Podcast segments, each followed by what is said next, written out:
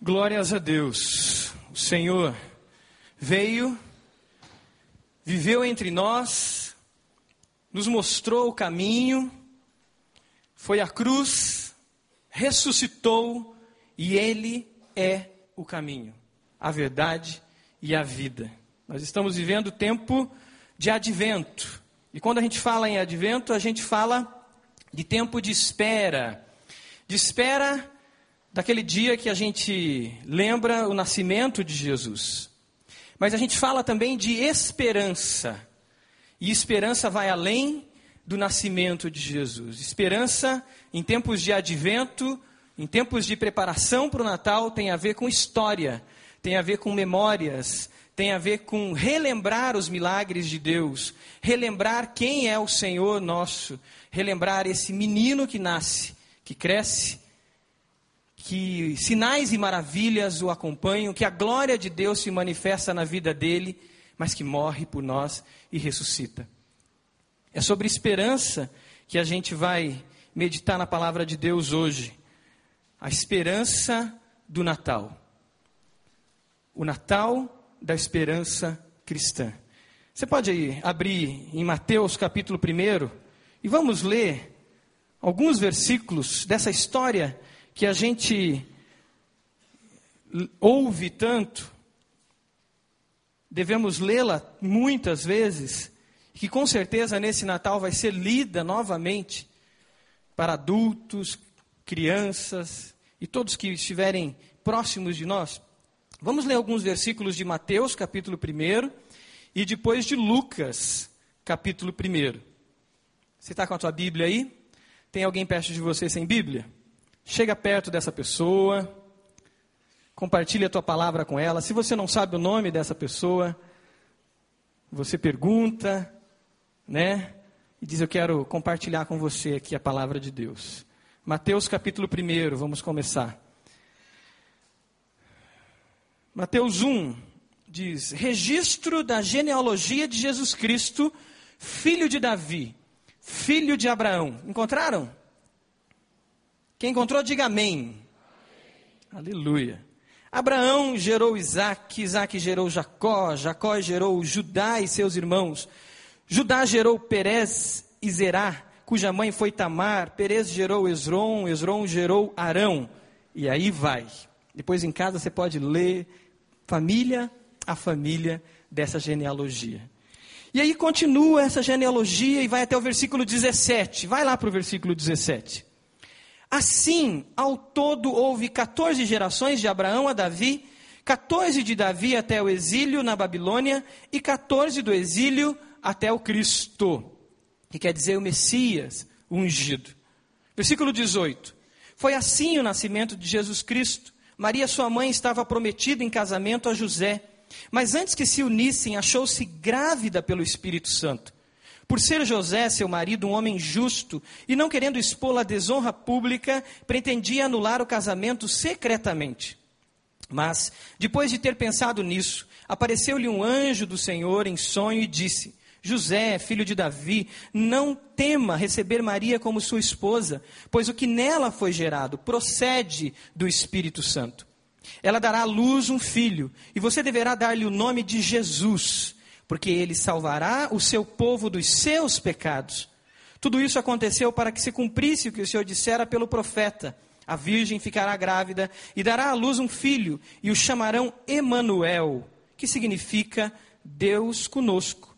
Ao acordar, José fez o que o anjo do Senhor lhe tinha ordenado e recebeu Maria como sua esposa. Mas não teve relações com ela, enquanto ela não deu à luz um filho. E ele lhe pôs o nome de Jesus. Vamos para Lucas, capítulo 1. Caminha um pouquinho mais, mais um livro. Passa Marcos, Lucas.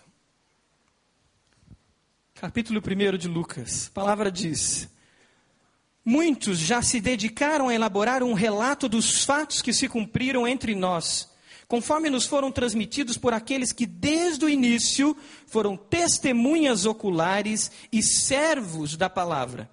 Eu mesmo investiguei tudo cuidadosamente desde o começo e decidi escrever-te um relato ordenado, ó excelentíssimo Teófilo, para que tenhas a certeza das coisas que te foram ensinadas. Agora vamos para o versículo 26, aí no capítulo 1. No sexto mês, Deus enviou o anjo Gabriel a Nazaré, cidade da Galiléia, a uma virgem prometida em casamento, a certo homem chamado José, descendente de Davi. O nome da virgem era Maria. O anjo aproximou-se dela, disse: Alegre-se, agraciada, o Senhor está com você. Maria ficou perturbada com essas palavras, pensando no que poderia significar essa saudação. Mas o anjo lhe disse: Não tenha medo, Maria, você foi agraciada por Deus. Você ficará grávida e dará à luz um filho e lhe porá o nome de Jesus. Ele será grande e será chamado Filho do Altíssimo. O Senhor Deus lhe dará o trono de seu pai Davi. E ele reinará para sempre sobre o povo de Jacó. Seu reino jamais terá fim. Perguntou Maria ao anjo: Como acontecerá isso se sou virgem? O anjo respondeu: O Espírito Santo virá sobre você, e o poder do Altíssimo a cobrirá com a sua sombra. Assim, aquele que há de nascer será chamado Santo, Filho de Deus. Também Isabel, sua parenta, terá um filho na velhice. Aquele que diziam ser estéreo já está em seu sexto mês de gestação, pois nada é impossível para Deus. Respondeu Maria: Sou serva do Senhor, que me aconteça comigo conforme a tua palavra. Vamos orar. Pai, palavra do Senhor foi lida. Pedimos que teu Santo Espírito continue falando aos nossos corações e nos guiando a toda a verdade e nos levando, Pai, a uma experiência ainda maior com o Senhor através da Sua santa palavra. Essa é a nossa oração em nome do Senhor Jesus. Amém. Irmãos, essa notícia para José e Maria, com certeza, foi um choque diante de tudo o que eles esperavam. Eles estavam noivos, estavam se preparando para o casamento. Você já deve ter acompanhado algum noivo, uma noiva. Você já foi noivo ou noiva, talvez? Ou você mesmo sendo adolescente já deve ter visto um noivo, uma noiva. Você jovem Talvez até sonhe com isso, quando será o seu noivado. E no noivado acontecem muitos sonhos. Você começa a sonhar com a sua casa, você começa a sonhar com detalhes, a noiva começa a sonhar com detalhes da casa, dos móveis, da cortina, do dia do casamento, da roupa, como vai ser a decoração da igreja, e esses sonhos começam a acontecer. Mas aqui acontece algo inesperado na vida deles. Diante de todos esses sonhos, aparece um anjo e traz uma palavra que vai mudar o rumo da história de José e de Maria. E esse fato inesperado, que na verdade foi esperado por tantos anos, que era a vinda do Salvador, que era a vinda do Messias, a primeiro momento coloca a vida de José e Maria num estado de apreensão, de preocupação. E agora? Como vai ser o nosso casamento? Como vai ser a nossa vida? nós receberemos o Messias, o Salvador, como nós lemos aqui, aquele que vai libertar o povo, aquele que vai livrar o povo de seus pecados. Como será? Mas José e Maria aceitam o chamado de Deus, aceitam o propósito de Deus para a vida deles. E eu creio que isso acontece, porque José e Maria tinham na vida deles um sentido maior e muito mais claro do que é a vida. De quem é Deus? Tinha um relacionamento com Deus. Nós temos sonhos. Nós temos, esperamos algumas coisas. Nós nos aprontamos e nos empreendemos nos nossos sonhos. Agora, quem é o fiador dos seus sonhos? Quem garante os meus sonhos? Quem garante o que eu quero para amanhã, o que eu quero para o ano que vem, aquilo que eu planejo, quem sabe daqui cinco anos? Quem é o fiador, pastor Carlos, que está indo para o Texas, de tudo que vai acontecer lá? Quem é aquele que dá garantia dos nossos sonhos? A gente diz direto: olha, espero que você faça uma boa viagem. Eu espero que o resultado desse exame clínico dê isso ou aquilo. Isso é desejo. E nós desejamos muitas coisas. Mas a esperança cristã a esperança daqueles que têm intimidade com Jesus, ela tem fundamentos. Ela está baseada em fundamentos claros, que faz com que nós possamos até mudar todo o nosso rumo, os nossos planejamentos, aquilo que planejamos e sonhamos debaixo de oração mesmo para tantos anos, pois a esperança em Cristo e os propósitos, quando vêm de Deus, eles têm fundamento. A esperança cristã, ou o Natal da esperança cristã, ele se fundamenta nas memórias da fidelidade de Deus e nas promessas de Deus. A nossa esperança não é vã, a nossa esperança não é vazia. Os sonhos que sonhamos, a base da esperança cristã, não são vazios. Em Romanos 5, 5 diz que a esperança não decepciona. A esperança não decepciona, porque ela tem fundamentos. José e Maria conhecia os atos de Deus na história. José, ao encontrar-se com esse anjo em sonho, isso tem um efeito dele assumir esse propósito e toda a mudança da vida dele, porque ele conhecia as memórias, os atos de Deus, de um Deus que intervém na história, de um Deus presente. Porque a esperança sem memória é somente uma superstição. Uma esperança que não está baseado em fundamentos da história, é somente uma superstição. José conhecia o que Deus fez no Egito, José conhecia o que Deus tinha feito com os profetas, José conhecia a história do povo de Deus e como Deus intervia nessa história. José conhecia a história de alguém que tinha o nome dele, o José, lá do Egito, e tudo o que aconteceu na vida dele. José conhecia a história de Abraão, e como Deus agiu na vida de Abraão. Conhecia a história de Moisés, conhecia a história de Davi e como Deus agiu na vida de Davi. E isso fez com que José e Maria se firmasse numa esperança que está acima de sonhos que pensamos de imediato e de desejos. A esperança sem a promessa é um simples desejo humano.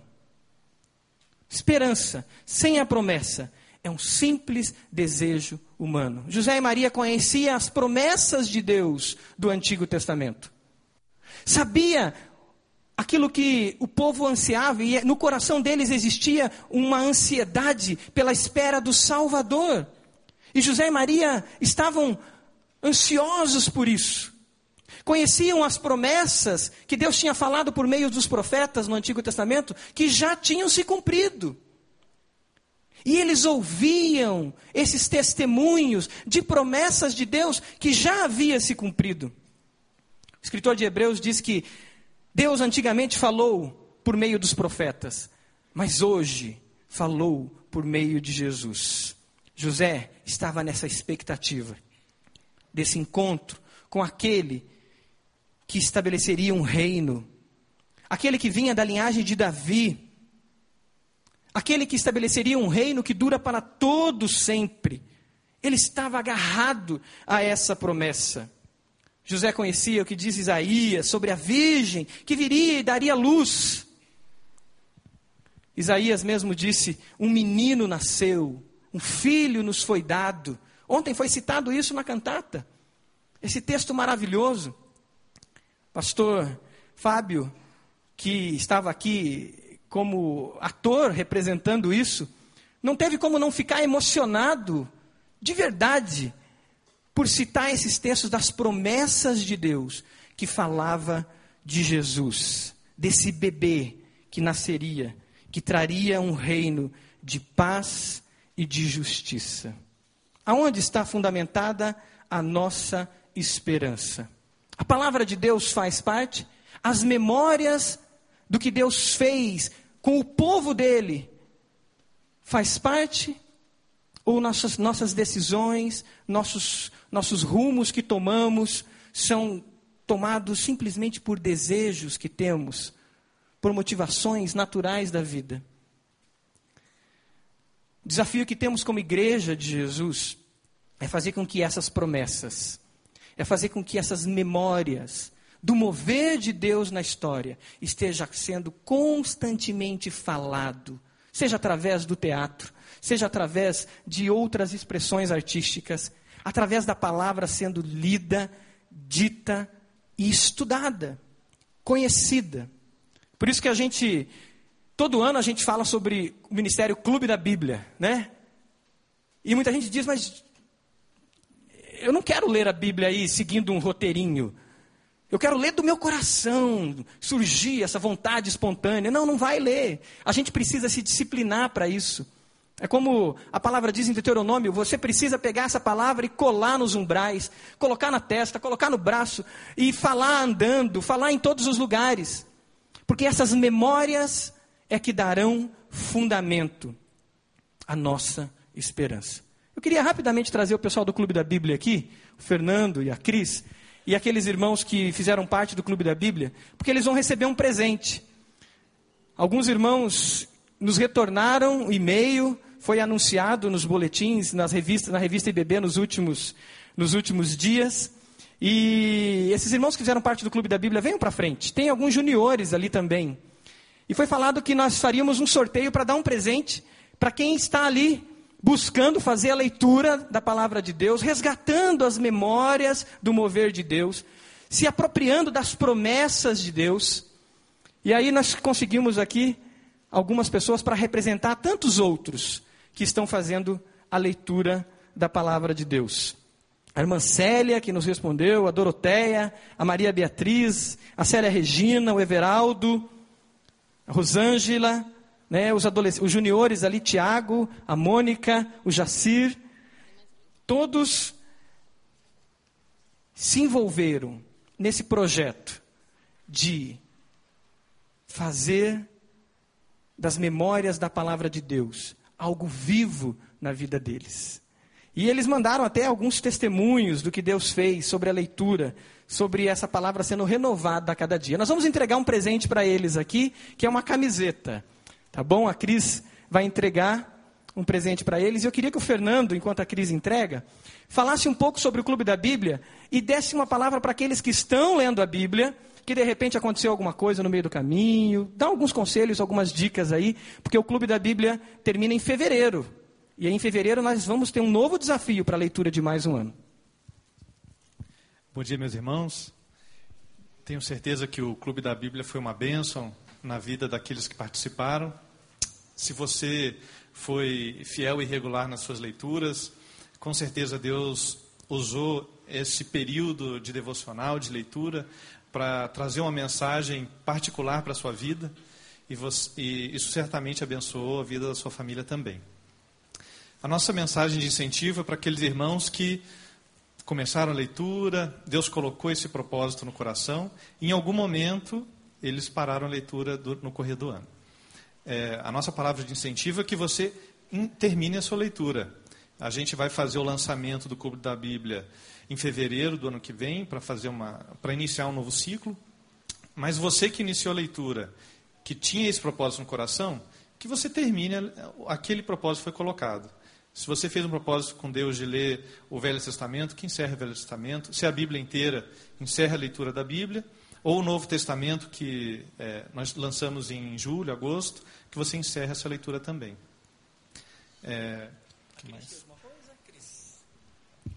Em 2013 também a nossa expectativa é de lançarmos a leitura em dois anos da Bíblia toda, é, para ser lido no ano de 2013 o Velho Testamento e em 2014 o Novo Testamento. Então, para quem acha que é muito difícil ler em um ano, então no ano que vem teremos essa questão de estarmos lendo em dois anos a Bíblia toda. E é uma experiência que acho que vai ser muito interessante para aqueles que não se inscreveram achando que não dá tempo de ler em um ano ou em seis meses, né?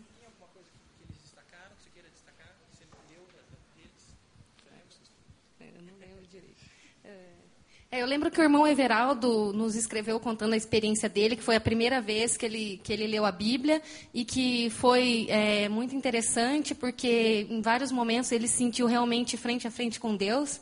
Ele disse que em muitos momentos ele se emocionou de, de ler as passagens e que foi muito importante para a vida dele e que ele não consegue mais ficar sem ler, né, irmão Everaldo? E que também ele, ele disse que os textos que mais chamaram a atenção dele foi João 11 e o João 15, os capítulos de João 11 e João 15, que é, os, revelaram a ele cada vez mais assim a questão da salvação e da esperança em Cristo Jesus. E a irmã Célia também, que nos contou que, por ela ser líder de célula, ela, toda vez que estava ministrando a célula, o Espírito Santo vinha e trazia à memória dela passagens dos textos da Bíblia que ela tinha lido. Isso foi muito importante para o crescimento pessoal e também para o relacionamento dela com, com, os, com os líderes, os liderados dela, digo. Você pode louvar a Deus com palmas, com aleluias, por nós estarmos caminhando nessa palavra. Os juniores foram abençoados pela palavra. Estamos no desafio de continuar e o ano que vem a todo, toda força, né? Então tá bom. Deus abençoe, irmãos. Ah, tem os presentes dos juniores, pode entregar? Ah, tá, do sorteio. Então entregue para eles que já foram sorteados. Teve lá uma comissão que avaliou o sorteio, já descobriu quem ganhou ali. Ok? Faltou um, depois você entrega. Então tá bom. Deus abençoe. Podem sentar. Irmãos, esse é o nosso desafio diário de resgate dessa memória da palavra de Deus. Viver, se apropriar das promessas de Deus. Quais são os seus alvos para essas férias? Aonde entra a palavra de Deus nas suas férias? Você jovem, você adolescente, você que vai ter tempo de sobra. Você vai dormir até as 10, 11. Quem sabe você vai poder ler das 11 até meio-dia, depois voltar, ler à tarde. Você é adulto que vai ter férias agora. Quem vive o Natal da esperança cristã tem um caminhar com a palavra de Deus, constante com a palavra de Deus. O Natal da esperança cristã promove também sentido e propósito para a nossa vida. E é isso que aconteceu com Maria isso que aconteceu com José. A vida dele estava fundamentada no, num sentido maior, que era o Senhor como Deus da vida deles. Maria diz: A sua serva está à sua disposição. José entendeu o chamado para a vida dele e ele aceita essa missão na vida dele. Eles estavam fundamentados na palavra de Deus, nas promessas de Deus.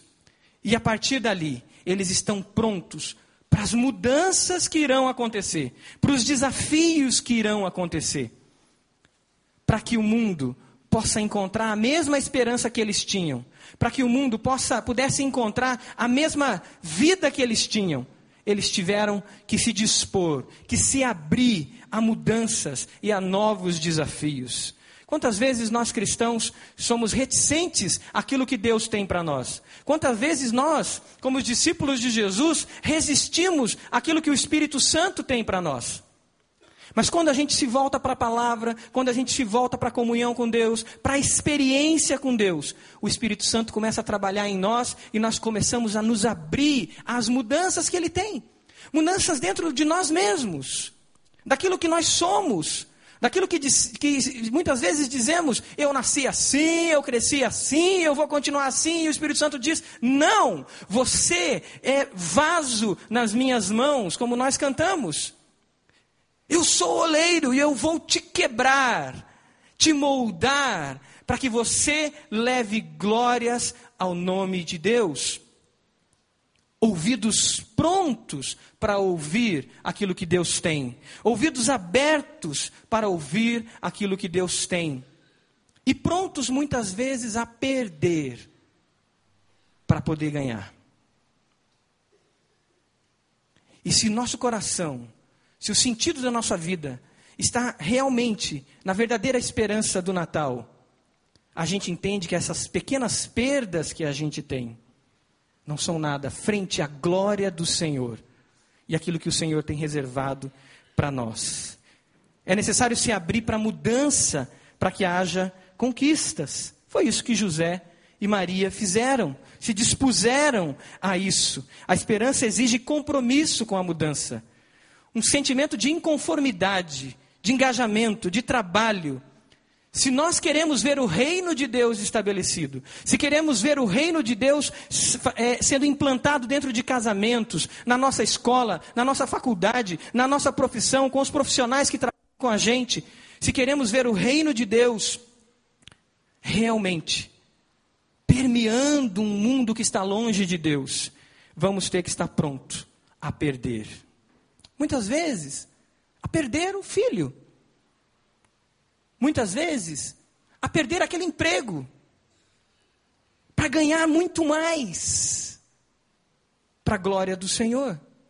E aqueles sonhos que nós tínhamos, que Deus mesmo nos, nos guiava a buscar a presença dEle, Deus diz: é, vai ser um pouquinho diferente.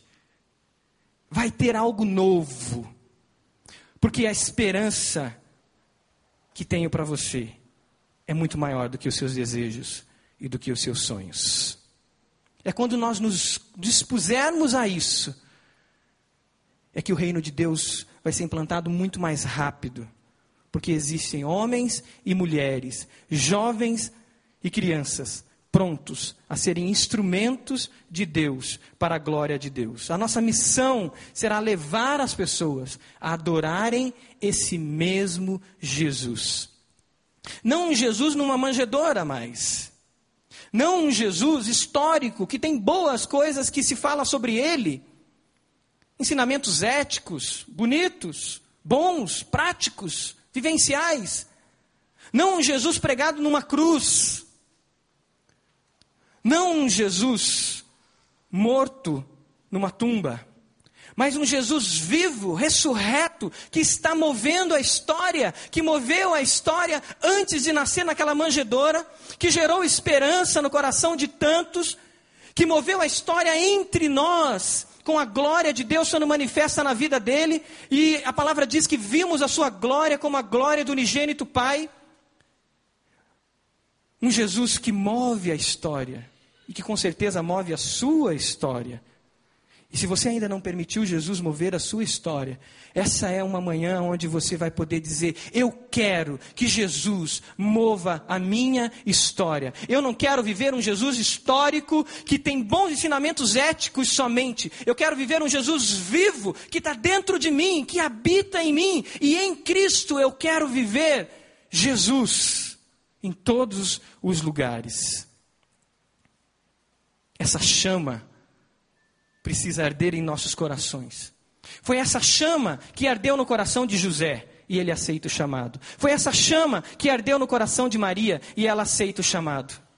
E aí, a partir daí, aqueles que viviam tão bem num lugar, uma vida boa, pacata, esse pacato cidadão se torna um peregrino. Peregrino.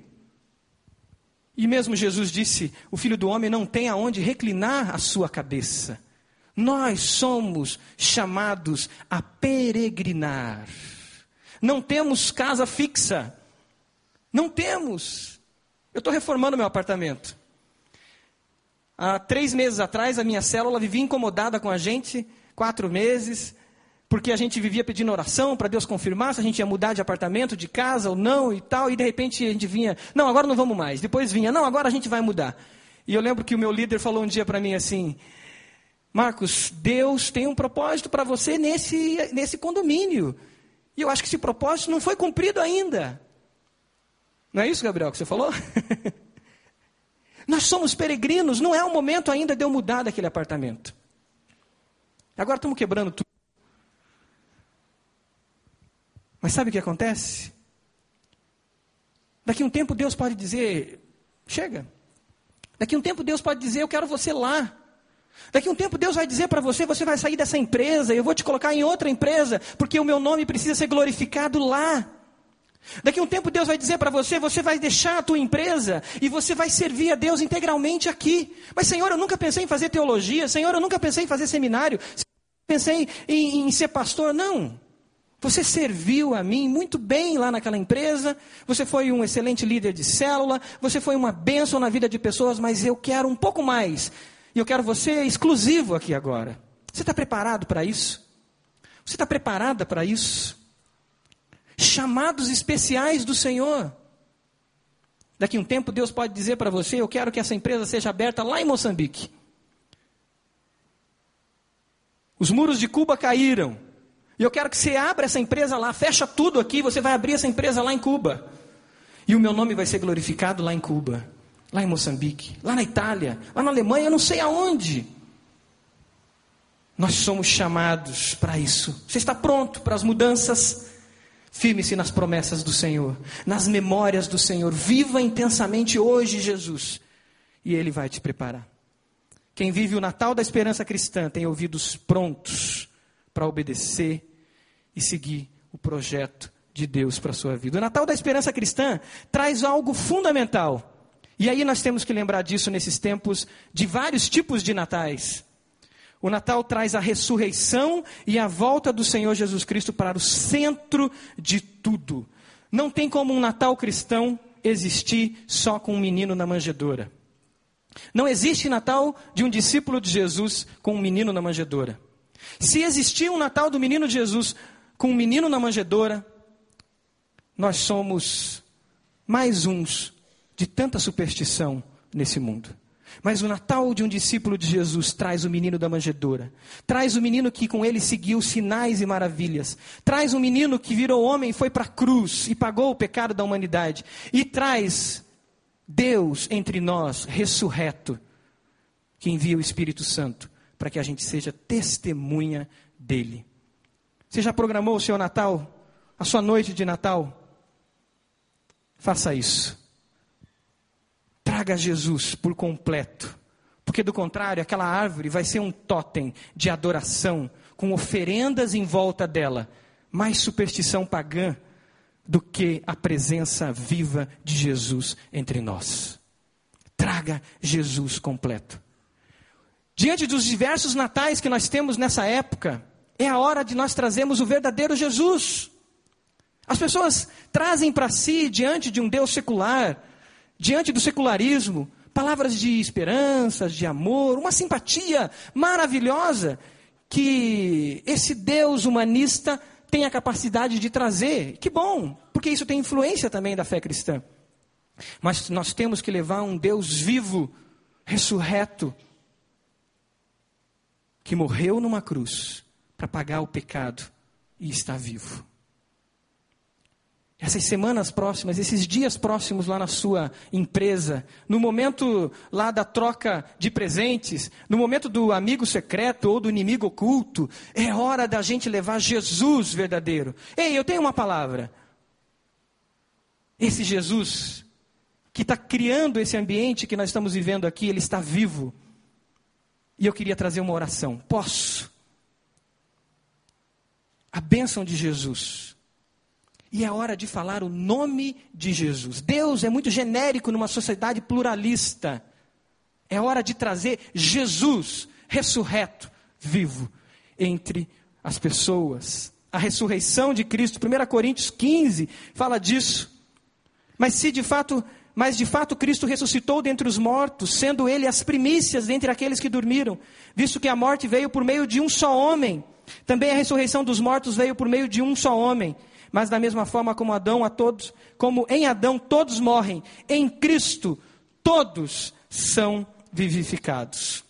O Natal da esperança cristã está fundamentado nas memórias e nas promessas de Deus, da sua palavra. O Natal da esperança cristã traz sentido a vidas que estão sem sentido, que correm de um lado para o outro, mas não têm sentido propósitos efêmeros, vaidades, como diz Eclesiastes, vanidades de vanidades, vaidade de vaidade. O Natal da esperança cristã está fundamentado num Deus vivo que pagou o preço do meu pecado e do seu pecado. Pois um Natal sem a ressurreição é a ausência de Deus, é paganismo, é superstição, é herança de inculturação pagã no nosso meio. Mas quando trazemos a ressurreição, a vida e a esperança. Nossa esperança tem memória. Você está pronto a viver esse Natal? Você está pronto a abrir o seu coração e dizer: Jesus, eu quero o Senhor em minha vida. Jesus, eu quero lhe acolher como Maria lhe acolheu, como José lhe acolheu. Jesus, eu estou pronto às mudanças que virão em 2013, para que eu possa te servir, para que eu possa glorificar o teu nome, para que eu possa exaltar o seu nome entre as nações. Eu estou pronto. Mesmo que elas balancem o barco, eu estou pronto, porque eu te amo, Jesus. Você pode fechar os seus olhos?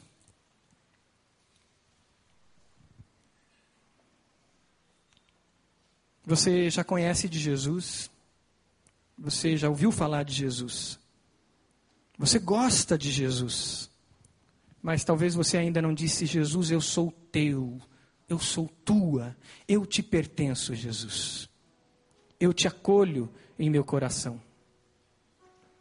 Enquanto a igreja ora, enquanto o Espírito Santo continua falando, revelando, levando a toda a verdade, eu quero falar com você que talvez ainda não deu esse passo de entrega total ao Senhor, dizendo: Eu recebo Jesus. E assim como José acolheu Jesus, eu acolho Jesus. Um acolhimento que mudou a história da humanidade. É o acolhimento que vai mudar a história da tua vida nessa manhã. Enquanto a igreja ora, eu quero te convidar a fazer uma oração comigo agora. E nessa oração você vai declarar isso: Eu te recebo, Jesus. Eu te acolho na minha vida. Você pode orar comigo? Diga: Senhor Jesus, eu sei que o Senhor nasceu numa manjedoura. Eu sei que o Senhor viveu entre nós. Mas que o Senhor fez o principal que foi pagar os meus pecados naquela cruz. Senhor Jesus, o Senhor está vivo e eu creio que o Senhor ressuscitou. Senhor Jesus, eu te recebo no meu coração. Eu aceito ser guiado pelo Senhor. Eu aceito ser guiada pelo Senhor. E eu quero que o Senhor reine como príncipe da paz na minha vida. Eu quero que o Senhor governe como príncipe da paz na minha vida. Eu recebo a tua paz. Que a igreja ora. Você fez essa oração? Se você fez essa oração, levante uma das suas mãos, dizendo: Eu fiz, eu recebi Jesus. Amém. Glória a Deus. Aleluia. Alguém mais? Levante uma das suas mãos. Você fez essa oração? Amém, aqui do meu lado direito. Glória a Deus. Alguém mais fez essa oração dizendo: Eu recebo Jesus? Recebeu Jesus? Declarou com a sua boca aí? Levante uma das suas mãos. Aleluia. Glória a Deus. Você está pronto para as mudanças? Talvez você não estava fundamentando a tua fé, ou você deixou as memórias da palavra de lado. É tempo de renovar isso e se preparar para aquilo que o Senhor tem para você para o mover de Deus na sua vida e o mover de Deus na história.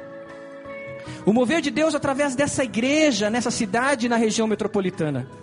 Porque o Senhor vai levantar e vai desafiar muito mais pessoas, em todos os lugares, a levar a glória do Senhor.